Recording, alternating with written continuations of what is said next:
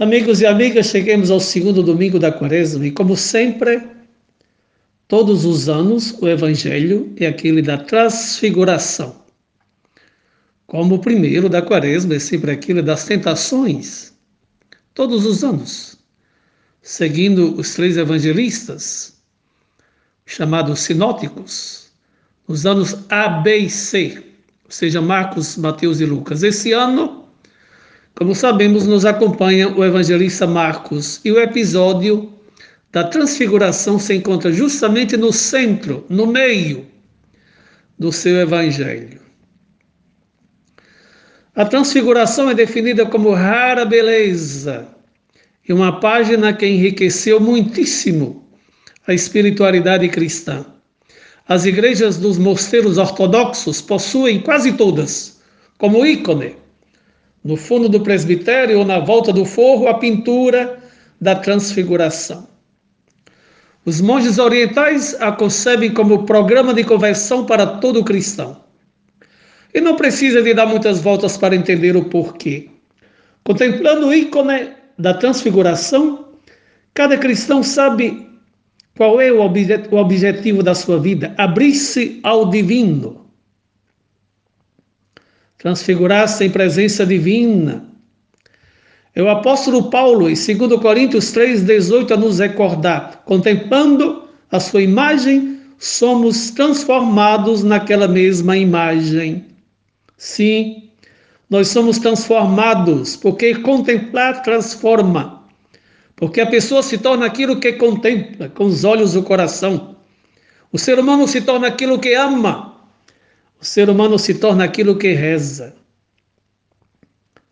Jesus em uma alta montanha, que a tradição da igreja já no segundo século identificou com Monte Tabor, se transfigura, ou seja, mostra todo o seu resplendor para que os discípulos, precisamente três deles, Pedro, Tiago e João, se bem que em nome dos demais, entendam que na companhia deles caminha o Verbo encarnado e não um herói humano ou uma divindade sem corpo.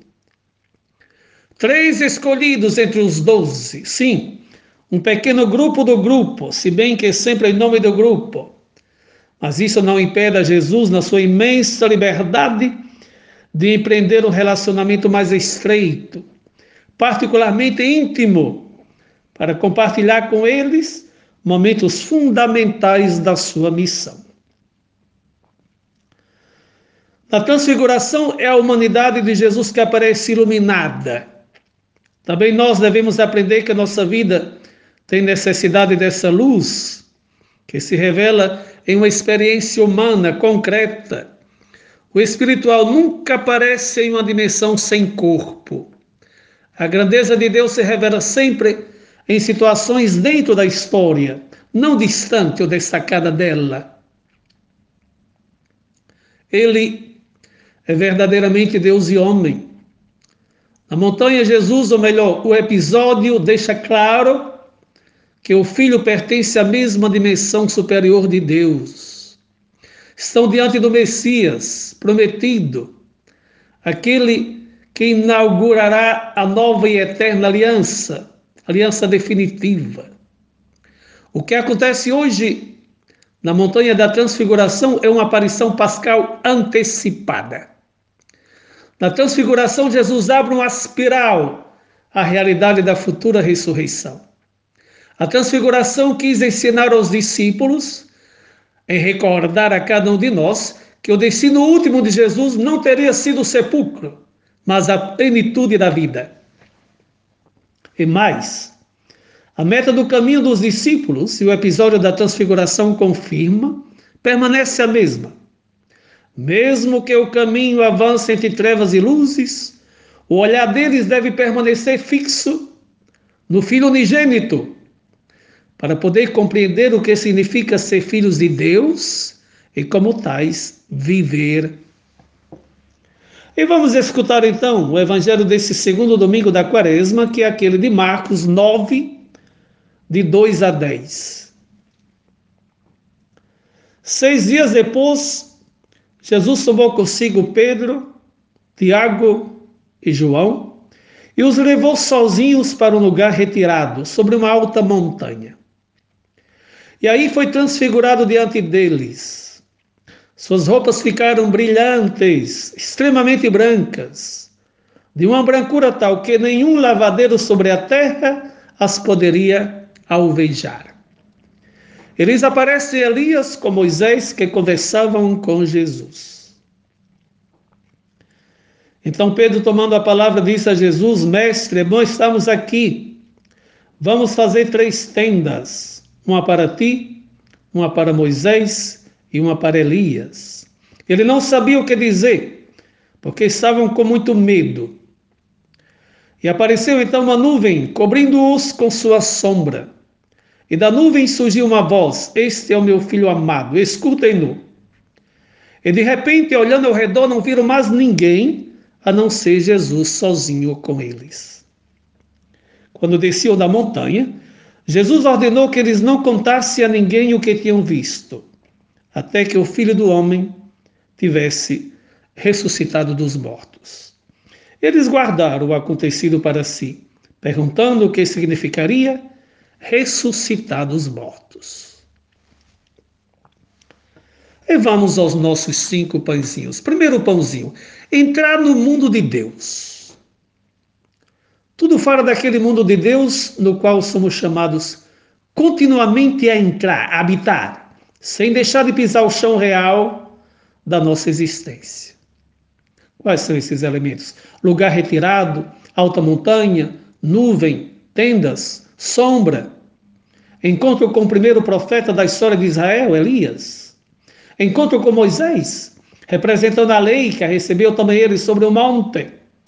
Também Elias, quando quis encontrar o verdadeiro Deus, se desloca para o monte. É nesse mundo de Deus que devemos entrar também nós, sempre. Mas a quaresma é uma grande oportunidade, convidados pelo mesmo Jesus que nos quer levar a um lugar retirado. Entrar no mundo de Deus significa entrar na ótica de Deus, aderir à estrada por ele traçada, nem sempre fácil, de ser aceita e seguida. Como, aliás, Pedro tinha tentado Jesus e modificá-la, desviá-la, abreviá-la, facilitá-la. E o fez seis dias antes, quando Jesus tinha anunciado a estrada da cruz. Eis porque o evangelho de hoje começa dizendo: seis dias depois Jesus tomou consigo Pedro, Tiago e João e os levou sozinhos para um lugar retirado sobre uma alta montanha. Sim, parece que o próprio Jesus se deu conta que a linguagem usada com Pedro foi muito forte, muito dura. Razão pela qual no monte confirma sim a estrada da cruz, mas abre o leque para a ressurreição. Estrada única, que não aceita nem separação nem dicotomia. que se trate de um futuro de cruz e de ressurreição, mas que a ressurreição terá a palavra final, o evangelista Marcos não deixa entrever nenhuma dúvida. Sintético como é, dessa vez não poupou sabão. Suas roupas ficaram brilhantes, extremamente brancas, de uma brancura tal que nenhum lavadeiro sobre a terra se poderia alvejar. Aliás, não poupou a ação do lavador divino, visto que ele mesmo descarta que um ser humano pudesse deixar uma roupa tão branca como aquela em que Jesus apareceu vestido. Aliás, como aquela que foi também transformada pela luz divina. É ação divina. O branco é a cor da ressurreição dos vencedores, dos vitoriosos. Basta conferir Apocalipse 7, 13 a 17. Foram três os apóstolos convidados para o episódio de hoje, os mesmos presentes em outras ocasiões importantes, como por exemplo no Getsemane, em um contexto totalmente diverso daquele de hoje. Hoje se deliciam de uma visão celestial que fez Pedro perder Jesus e eternizá-la, construindo três tendas porque o melhor modo de viver que aquele seria impossível. Os Getsemane não regem a uma visão de um Cristo preso, desfigurado, açoitado, escarnecido e fogem. Para Pedro e talvez para todos os demais apóstolos, um condenado à morte na cruz não poderia nem por sonho ser o Messias. Ao contrário, segundo a lei de Deus, deveria ser considerado, conforme Deuteronômio 21, 22, 23, como um amaldiçoado por Deus. Quantos de nós queremos a sua divindade, mas fugimos da sua humanidade? É a humanidade de Jesus a nos conduzir a Deus, como é o caminho da humanidade que devemos atravessar para alcançar a eternidade, percorrendo certamente a escuridão da existência, para entrar naquela luz de quem se sente amado e salvado. Pedro vê a fé em Deus como uma fé gloriosa, no seguro, sempre vencedora. Jesus vive e propõe uma fé que assume as contradições da história, que penetra nos seus desafios. Podemos arriscar em dizer que o sonho de uma igreja osanada por todos pertence ao desejo de Pedro, mas não corresponde à lógica de Jesus. A igreja de Jesus não deve procurar grandeza e poder. Ela é chamada a descer do monte para atravessar as realidades escuras e contraditórias Clarezas e liberações emergerão lentamente, depois, ao longo da estrada, e surgirão somente partindo de uma busca de labuta e de sofrimento. E que outra coisa é a fé, se não entrar dentro da história e assumir dessas as contradições e os desafios? A cruz pode parecer à primeira vista um momento de escuridão e não de luz radiosa, se bem que uma luz ainda mais resplandecente estava para despontar porque no final, não esqueçamos, é a ressurreição a prevalecer, nos confirmando que a vida é luz, o amor é luz, Deus é luz, Páscoa é luz. Nossos olhos são olhos que buscam a luz, e hoje mais que nunca, quando a pandemia espalha uma espécie de trevas prolongadas sobre o mundo. Jesus, no entanto, não quer nem aceita que permaneçamos na escuridão e sabe que trazemos ao coração aquela beleza que revela a grandeza das nossas pobres pessoas. Será o mistério da luz a explicar o mistério das trevas, aliás, a superá-lo. O Papa Francisco, comentando o episódio da transfiguração, segundo Marcos, nos recorda que a transfiguração ajuda os discípulos e também a nós a entender que a paixão de Cristo é um mistério de sofrimento, mas é sobretudo um dom de amor, do amor infinito da parte de Jesus. Aprendamos, portanto, a estar com Jesus em todas as situações, porque escolher o que é cômodo não se adequa ao cristão seguidor. A mesma via cruz do mestre deve ser aquela do discípulo, que deseja salvar a própria vida, conforme Marcos 8, 34 e 38. Não entenderá nunca o significado da cruz quem não une o sofrimento à ressurreição. O melhor mesmo é abandonar-se nas suas mãos e deixar-se conduzir por Ele onde Ele quiser, mesmo porque não o queremos nem o adoramos por aquilo que Ele faz, mas por aquilo que Ele é. Pãozinho número 2 descobriu o verdadeiro rosto de Deus. Nos causa certamente impressão o pedido que Deus fez a Abraão na primeira leitura de hoje, precisamente do Gênesis capítulo 22, ou seja, transportar seu filho para o monte e lá oferecê-lo em sacrifício. O pedido de Deus parece desumano, estranho e aparentemente contraditório, porque o filho é Isaac, o predileto, ele foi dado como prova que Deus é Deus. E pode fazer nascer a vida onde a morte impera. Ele foi dado com a promessa de ser não somente um filho, um filho único, mas o primeiro de uma descendência que ninguém poderia contar. Aquele filho, em outras palavras, representa tudo para Abraão, não só em uma perspectiva humana, mas também pela sua fé em Deus. O autor da carta aos Hebreus diz que Deus falou no passado de vários modos. E a primeira coisa que podemos descartar, devemos descartar hoje, é esse diálogo direto de Deus com Abraão. pedindo o absurdo de sacrificar o próprio filho, coisa condenada em toda a revelação, tanto no Antigo como no Novo Testamento.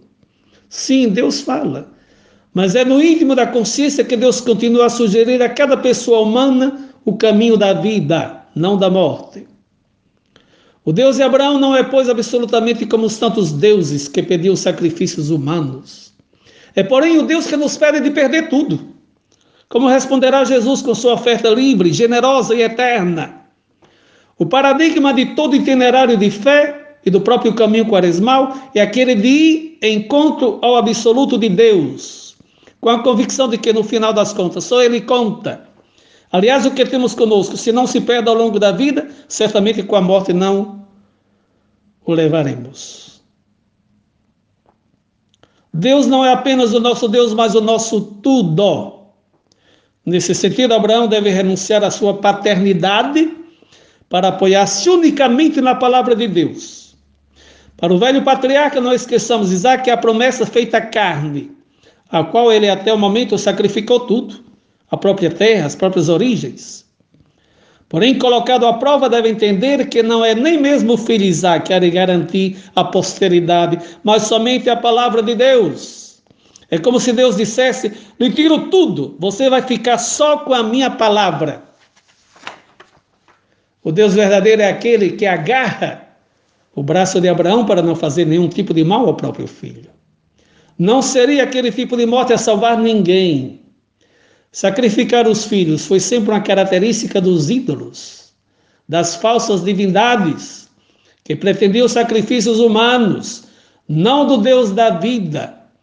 O Deus de Abraão é um Deus totalmente favorável ao ser humano, porque é impulsionado por um amor sem limites.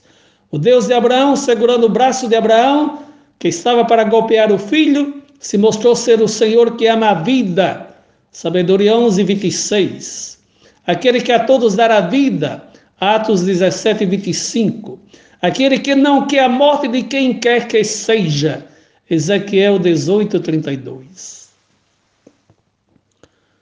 Não seria, pois, a morte de Isaac a salvar ninguém. Salvará a todos o próprio Filho de Deus, o Filho predileto, que livremente se entrega por amor para a vida do mundo. Não é, pois, o homem a sacrificar o próprio Filho por Deus, é Deus quem oferece o próprio Filho por nós. Quantas vezes temos a impressão que o nosso modo mais espontâneo de imaginar o relacionamento com Deus é aquele do nós para Ele? Dando-nos o seu Filho, Deus inverte a ordem.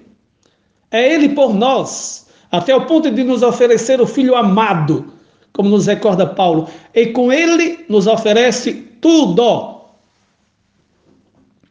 Como explicar então o episódio de Abraão? Abraão, não esqueçamos, é chamado por Deus do mundo pagão. Seguia também ele os ídolos do seu tempo. E não era raro nem comum que no paganismo, entre os idólatras, o primeiro filho fosse sacrificado à divindade, para ganhar benevolência sobre os outros que viriam e sobre a vida toda. Ou seja, como se dissesse: eu sacrifico meu primeiro fruto e a divindade certamente será boazinha comigo. Essa prática, repito, era muito comum entre os povos dos quais Abraão se encontrava.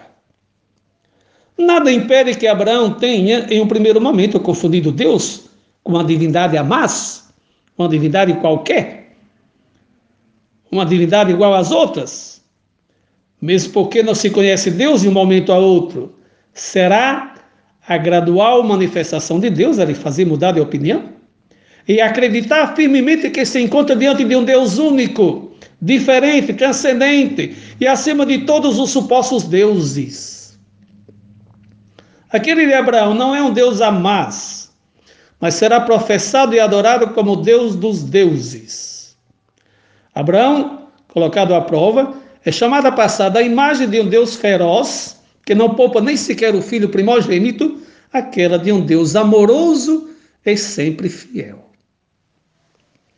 A situação é, pois, essa, mas nada disso nega a grandeza dessa passagem da primeira leitura de hoje, que é certamente uma das páginas mais desconcertantes e terríveis do Antigo Testamento, e ao mesmo tempo é um dos textos mais belos do ponto de vista espiritual e artístico, e que retornará na noite da Páscoa. Mesmo porque Isaac é figura de Cristo, conforme escutemos na segunda leitura de hoje, precisamente do apóstolo Paulo aos Romanos, 8, 31, 34. E também aqui se trata de um texto, de um dos textos mais belos do Novo Testamento, ou melhor, do epistolário de Paulo, que vale a pena transcrevê-lo. Então, o que diremos sobre isso? Se Deus é por nós, quem será contra nós? Ele que não poupou seu próprio filho, mas o entregou por todos nós, como não nos agraciará em tudo junto com ele? Quem acusará os eleitos de Deus? O mesmo Deus que justifica? Quem condenará? Cristo Jesus? Ele que morreu, ou melhor, que ressuscitou, que está à direita de Deus, intercede por nós? Abraão, como se escuta no início da primeira leitura, foi colocado à prova, foi colocado em crise, porque sem prova e sem crise não se cresce na fé. Sobre isso já meditemos.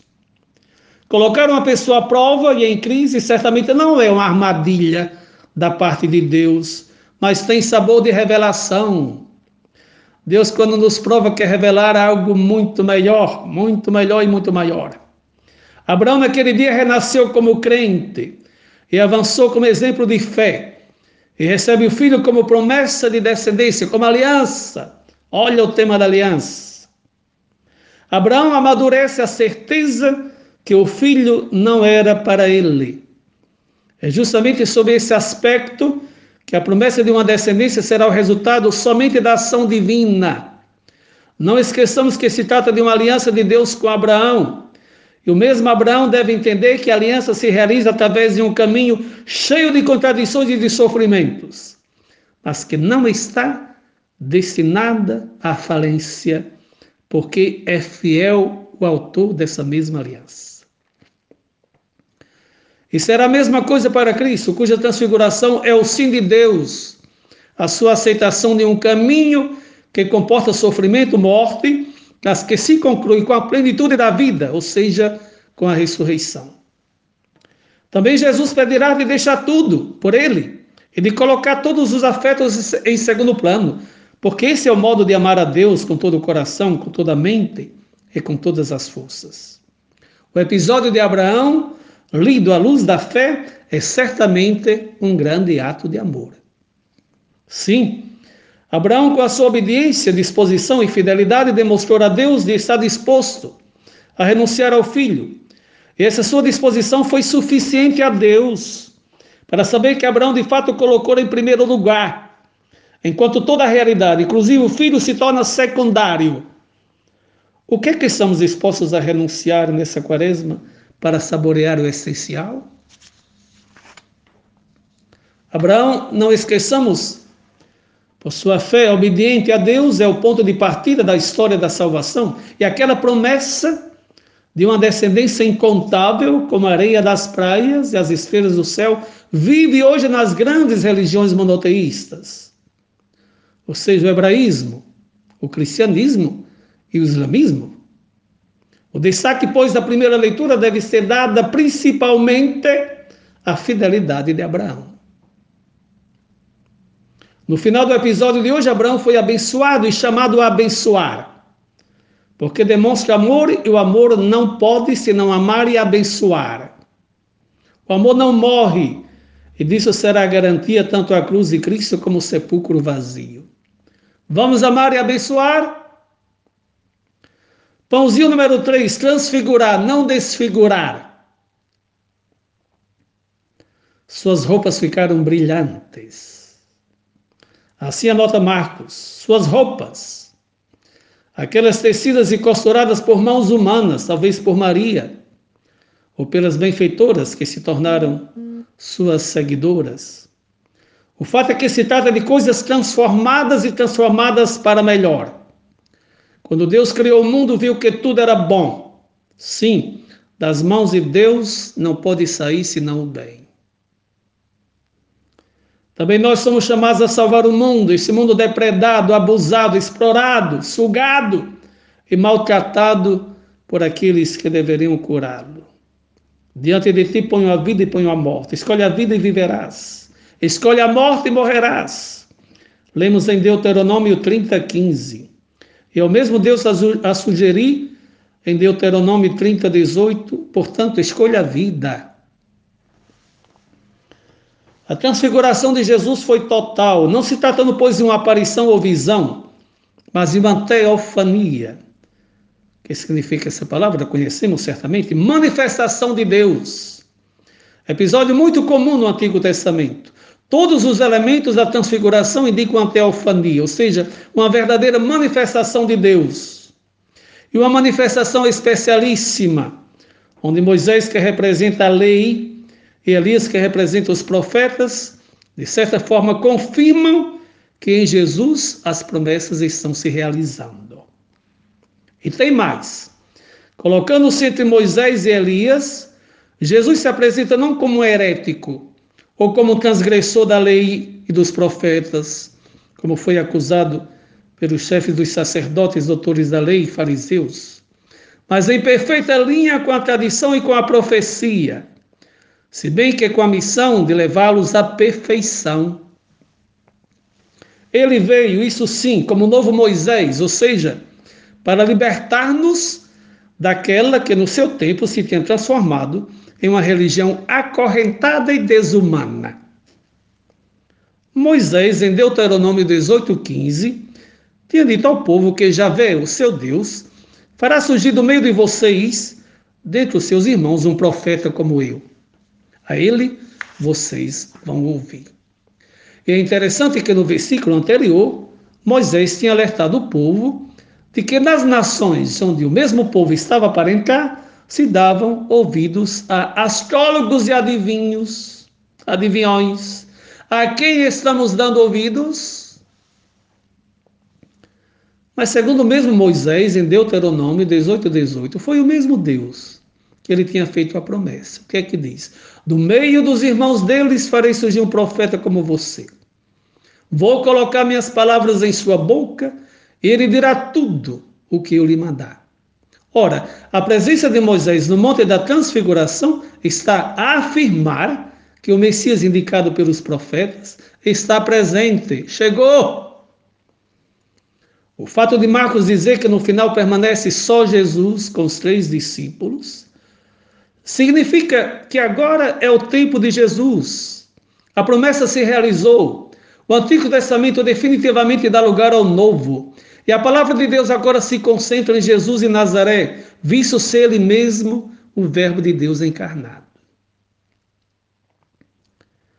Quem possui uma vida transfigurada, e escutar a palavra de Deus nos ajuda a transfigurar a nossa vida é capaz de transfigurar a vida dos demais. Isso é missão confiada por Deus a todos e a cada um de nós.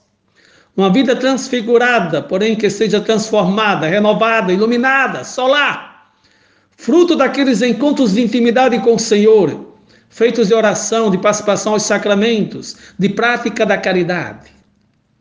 Os místicos dão a essas práticas o nome de união da alma com Deus nosso Beato Padre Justino chama de divina união, união divina. Aquela na qual a pessoa, dissolvendo-se quase no seu Senhor, se sente identificar-se com seus pensamentos, com os seus sentimentos, com as suas palavras e com as suas ações. A luz da transfiguração não pode ser contida dentro de nós. Luz demais em cadeia, cega, faz mal. A luz nos é dada para nos iluminar, certamente, mas, sobretudo, para iluminar os demais, aos quais somos enviados. Devemos levar uma luz a todos, especialmente aos que sofrem e aos que vivem na escuridão existencial. A quem não mais consegue olhar para frente com medo de errar tudo. Essa mesma luz se torna, pois, amor concreto para com os outros, que permanece em quem a recebe. Luz, amor, que abre os corações fechados com a persuasão e não com a lei, que não julga, mas consola, que se transforma em sorriso, mais forte que a solidão. Essa luz nos permite compreender que alguma coisa permanece para sempre inapagável no coração. Jesus é o Filho que o Pai nos deu, companheiro que nos abre a escada a ser seguida. Ele nos ensina a cumprir os passos da absoluta doação da própria vida para fazer o reino de Deus acontecer aqui e agora. Não custa muito transfigurar, desde quando nos deixemos transfigurar. Às vezes, um simples conselho se transforma em uma luz que clareia tudo e muda completamente o modo de agir. Li o testemunho de uma esposa em colóquio com um sacerdote, no qual se lamentava muito e amargamente do seu marido, afirmando de não conseguir mais suportá-lo. O padre lhe deu esse conselho: compre um caderno, cada dia escreva nele pelo menos uma pequenina coisa boa que seu marido faz. Releia sempre seus escritos. No final, quem sabe, descobrirá que seu marido não é assim tão ruim como você pensa. Que tal seguir esse método, mesmo não se tratando de brigas entre marido e mulher? Que tal anotar o bem recebido e apagar o que nos fez sofrer? Que tal se lembrar mais das maravilhas de Deus na nossa vida que das vezes que Ele não se submeteu aos nossos caprichos?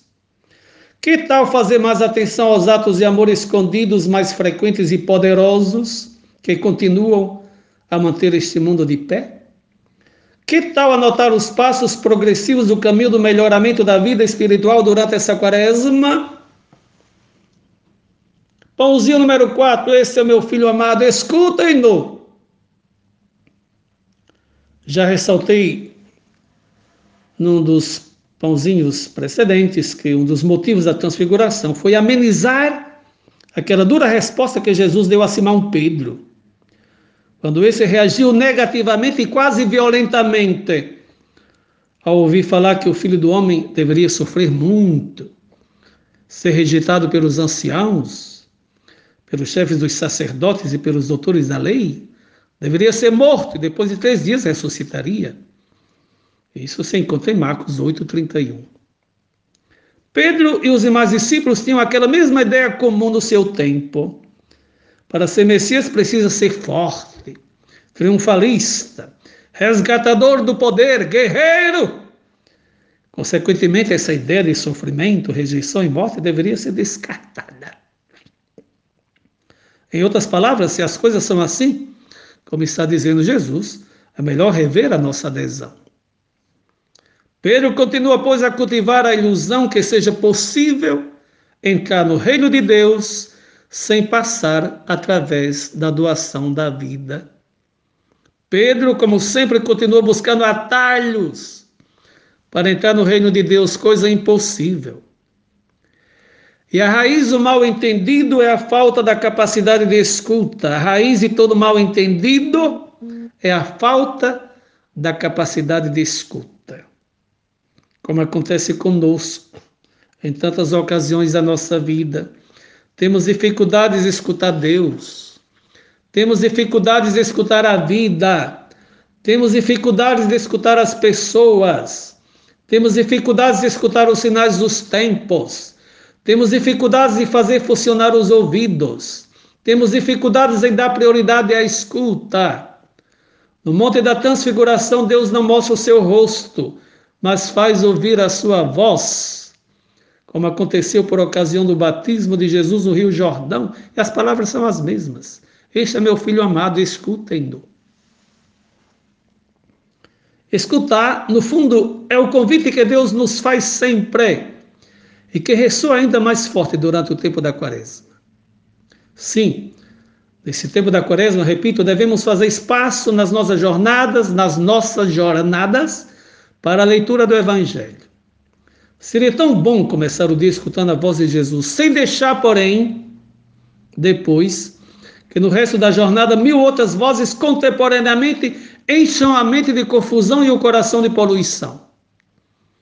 A palavra de Deus nos ajuda a colocar todas as outras no seu devido lugar, com critério, sabedoria, gosto e discernimento. A escuta da palavra de Deus deve, pois, ocupar o centro da vida espiritual cristã. Lendo e escutando, sobretudo escutando, a fé se reforça, para enfrentar depois o caminho do Calvário, que é inseparável daquele da ressurreição. Será a escuta e a adesão aos projetos de Deus a nos garantir que qualquer experiência de cruz, de sofrimento, de dor, será transfigurada e transformada em alegria. Todo o nosso percurso deve se basear na escuta. Em outras palavras, como se a Pedro e aos demais se dissesse, não se precipitem em tirar conclusões fáceis e imediatas. Escutem a voz do Filho de Deus, porque ele sim tem palavra de vida. Pedro entenderá depois e um dia perguntará: Onde vamos se tu tens palavras de vida? Ainda bem que entendeu. Melhor tarde que nunca. Se Jesus dialoga no monte com Moisés e Elias, no final esses desaparecem e permanece o Filho. Só ele, autor e princípio da nova e eterna aliança realizador das promessas feitas pela lei e pelos profetas. Por isso mesmo os discípulos são convidados a escutar a ele. Nele a plenitude da escuta se faz realidade. Exerçam a arte de escutar, porque ele fala e tudo existe. A ele devemos escutar e escutar sempre, na fé, seguindo com amor e na certeza que somente ele é o Salvador do mundo. A experiência de Deus se nutre da escuta. A fé de Israel, não esqueçamos, não se constitui em ações, mas com a escuta. Assim como se pode intuir daquela oração que o piedoso hebreu recitava três vezes ao dia, conforme Deuteronômio 6,4. Escuta, Israel, o Senhor é nosso Deus, o Senhor é único. A fé nasce, pois, da escuta. Por isso mesmo, o filho deve ser escutado. A transfiguração indica que Jesus está com Deus e que Deus fala em Jesus. Quem deve ser escutado não é mais um dos tantos enviados de Deus, ou profetas, que certamente tiveram uma missão preponderante importantíssima ao longo da história de Israel. Mas não esqueçamos, em vista da chegada do Messias, o consumador da fé. Agora, porém, quem deve ser escutado é o Messias, que no exercício da sua missão viu uma vida que o conduzirá a um destino terrível, ou seja, a morte de cruz. Mas enquanto filho, será ressuscitado por Deus. A sua palavra, pois, não é uma entre tantas, mas é aquela definitiva que manifesta a autêntica vontade de Deus. Daquele momento em diante, Jesus é a única revelação de Deus para nós, para nós cristãos. A voz de Deus, quando pede aos discípulos escutar o seu filho predileto, está a dizer que eles não devem ter medo de seguir Jesus. Ao contrário, devem superar dúvidas e perplexidades. Porque aquilo que ele diz e faz vem de Deus. A transfiguração confirma aos discípulos que Jesus é o Senhor. Dele, de Jesus, devemos sempre recomeçar. Porque ele é o Verbo encarnado, palavra feita carne, plenitude da revelação. É o servo que não hesitou de ir em encontro à morte somente para mostrar a grandeza do amor de Deus pela humanidade. Escutar não significa somente ouvir ou registrar suas palavras, sua mensagem, mas aderir a Ele com toda a própria existência, segui-lo no caminho que o leva à cruz para partilhar a sua ressurreição. Hoje, mais uma vez, devemos pedir a Jesus a graça de escutá-lo, escutá-lo sempre porque escutar nos consente de evitar um equívoco terrível. Escutar nos consente de evitar um terrível equívoco. Qual? Aquele de imaginarmos Deus segundo nossos próprios esquemas e as próprias representações. Escutar significa inevitavelmente partir de um texto, de uma escritura, mas nunca parar somente nela, como já refletimos em outras ocasiões. Certo, sem o texto nos faltaria uma consistência objetiva, mas esse permanece letra morta se não se abre a acolhida de uma pessoa. Jesus, é ele que constitui a plenitude da revelação. Escutar Jesus significa, pois, aceitar e segui-lo, colocando-nos nos seus passos, caminhando atrás dele, sem pretender que sejamos nós a traçar a escada para evitar aquela terrível reprovação que ele fez a Simão Pedro, seis dias antes do episódio da transfiguração. Vá para trás de mim, Satanás, porque você está pensando como os homens, não como Deus. Quem escuta se torna iluminador, porque recebe não apenas a palavra de Deus, mas o seu amor que ilumina e dá sentido à nossa vida. Sim, a luz do amor não é um momento irrepetível, extraordinário do passado, mas é Jesus que continua conosco, do qual os nossos dias, anos, meses e horas recomeçam sempre com lances sempre novos. Não esqueçamos que é Ele que manda o Espírito para fazer novas todas as coisas. O único modo de mudar é, pois, deixar-se mudar pelo amor, e o Espírito faz quando permitimos. O episódio da transfiguração quis equilibrar a vida dos discípulos de Jesus, que parece que estavam mais pendentes à ideia comum de um Messias triunfalista que aquela de um servo que daria a vida por amor, passando necessariamente pela cruz. A Páscoa nasce do terreno da paixão, mas ao mesmo tempo supera a paixão e a morte. E assina embaixo que a nossa vida não foi criada para o caos nem para o acaso, mas para a eternidade. Pãozinho número 5, pãozinho número 5, passo a passo, pouco a pouco, e o caminho se faz. Essa é parte de uma música religiosa que sempre me vem, sempre me vem em mente. E que tenho a convicção que é justamente assim, tenho a convicção que é justamente assim. Para o cristão, toda forma de estagnação, de estacionamento, de mesmice, de estação final antes do tempo, deve ser rejeitada e mandada para os ares. Vamos fazer três tendas. Olha aí, Pedro, em pleno fervor e entusiasmo, dizendo em outras palavras: Isso sim é o que queremos. Isso sim é céu sem esforço. Isso sim é luz que não deve ser ofuscada. Isso sim é beleza que deve se eternizar. Isso sim é tempo que deve parar. Isso sim é lugar prazeroso. Todos nós sabemos que as tendas foram uma forma de vida do povo de Deus, que pelo deserto peregrinava. Era um povo em retirada, espécie de ciganos. Como dizia a minha tia, que tendo um marido agricultor e meieiro, dependia sempre dos patrões. Por isso viviam de mudanças. Minha tia era tecedeira e quando chegava em um lugar, porque o tear não é de fácil montagem, quando terminavam de montá-lo, deviam já desmontá-lo, porque o marido tinha se decidido por um outro patrão. Quanto sofrimento!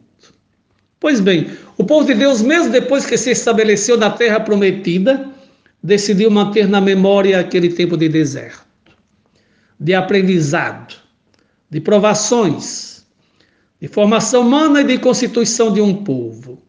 Por isso, todos os anos celebravam a festa das tendas, que duravam seis dias, dependendo das circunstâncias.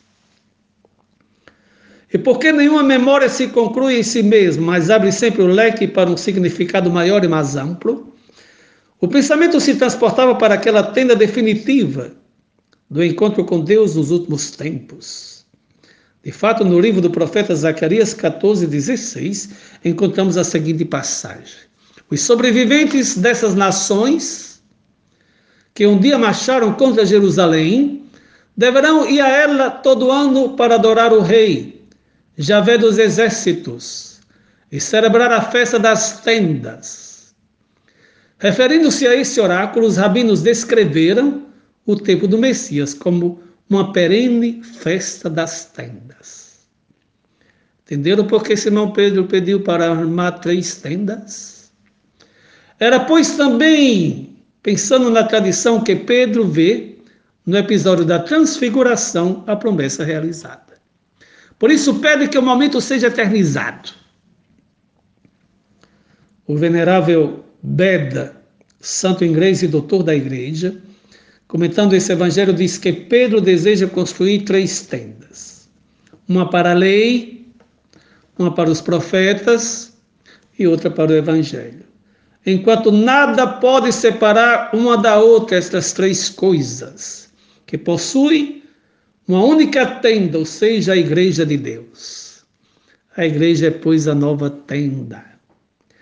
E, no entanto, Jesus é obediente ao caminho traçado pelo Pai e convida os discípulos a descer do monte para retomar as estradas do cotidiano. Depois que a voz divina cessou, a visão também cessa. Jesus volta a ser o companheiro de caminhada. Descer e retomar o caminho pelas estradas da humanidade, enfrentando juntos a escuridão da Sexta-feira Santa e o momento doloroso da cruz. Descer para continuar caminhando e aprendendo com o Mestre, porque o percurso da fé não dura somente alguns instantes, mas a vida toda. Descer para continuar a assimilar a vontade do Pai, porque se vê que o episódio da transfiguração os sacudiu, mas não os convenceu. Descer para continuar o percurso rumo a Jerusalém, mesmo porque somente a luz da Páscoa e das experiências com o ressuscitado escancararão os seus olhos e seus corações. Escancararão, será que existe essa palavra? Vão espalancar, escancarar os seus olhos e seus corações. Descer para testemunhar, e não somente para fazer referência do acontecido. Ou seja, dizer com a vida e com as obras que encontrar o Senhor, o Salvador. Descer, mas com a certeza que não descemos nem caminhamos sozinhos. O Senhor caminha conosco e nunca nos abandona. Aquele que contemplamos transfigurado pela beleza de Deus continua a permanecer ao nosso lado. O faz com Sua palavra e com a Eucaristia. Com a Eucaristia. Eis porque não se pode estacionar lá em cima do monte. É necessário retomar o caminho em busca de Jerusalém. Se a experiência da transfiguração é só um sabor de ressurreição, a ressurreição em si mesma é a causa da nossa vida.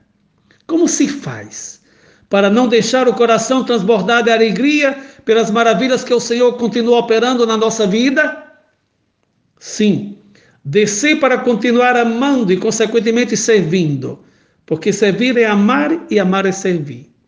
Descer para oferecer a nossa vida não para ele, pois ele não tem necessidade, visto que rejeitou a oferta de Isaac, mas oferecê-la pelos irmãos e irmãs. Que tem, ele sim, necessidade de saber e de tocar com as mãos até que ponto Deus lhes ama. Você já pensou no grande dom de fazer alguém se sentir amada por Deus? através do amor que você manifesta por ele ou por ela? Todas as leituras de hoje nos sugerem percursos com um único fio condutor, aquele do dom de si, qual condição da comunhão verdadeira com Deus. Responderemos à nossa vocação de viver a vida como um dom para os demais? E tem outro sentido se for vivida diversamente? Somos infelizes quando nos colocamos sempre no centro de tudo e não somos capazes de ultrapassar nossos interesses pessoais, nossas necessidades, nossos medos. Episódio de beleza, aquele da transfiguração, como disse na introdução, agora retoma a beleza. E por que não repetir também nós? É belo estar na presença do Senhor, é belo estar na presença da luz, é belo saborear, saborear nosso lugar no coração de Deus. É belo saber que ninguém poderá nos condenar. É belo saber que ninguém poderá nos separar do seu amor. É belo descobrir a amplidão do amor divino. É belo descer da montanha para continuar servindo e amando. É belo continuar o percurso da quaresma sem medo de atravessar o deserto e o calvário. É belo aproveitar esse tempo especial para nos aproximar mais da palavra de Deus. É belo descobrir hoje as novas formas de jejum, de abstinência, de renúncia para não ficarem encalhados em práticas caducas e fora de tempo. É belo aproveitar das oportunidades novas que todos os dias o bom Deus Trindade nos concede no caminho da santificação. É belo não perder a esperança, apesar dos desafios e das provações. É belo saber que em qualquer situação Deus nos ampara, nos sustenta, nos acompanha, nos ama com amor de Pai. Em um hino eucarístico trinitário, composto pelo nosso beato Padre Justino para o, para o Congresso Eucarístico de Parete, Caserta, aqui na Itália, na década de 1930, em uma das estrofes se canta: Subamos ao novo Sinai, novo Tabor e Calvário, para o santo itinerário da cruz de Jesus. Vejo a hóstia e me consolo. no profundo do meu coração. O Pai diz: Este é o único eterno objeto do meu amor. Esse é o meu filho predileto, acolha-o comigo. É, pois, a Eucaristia, o nosso monte da transfiguração. Dizia São Tomás de Aquino que a Eucaristia é o canteiro onde se constrói a igreja. Bom domingo a todos e todas. Boa semana a todos e todas. Bom mês de março a todos e todas. Amanhã já começa com as bênçãos de São José, no ano a ele dedicado, com muita chuva, onde tem necessidade. Deus abençoe a todos e todas. Jesus, Maria e José a todos e todas.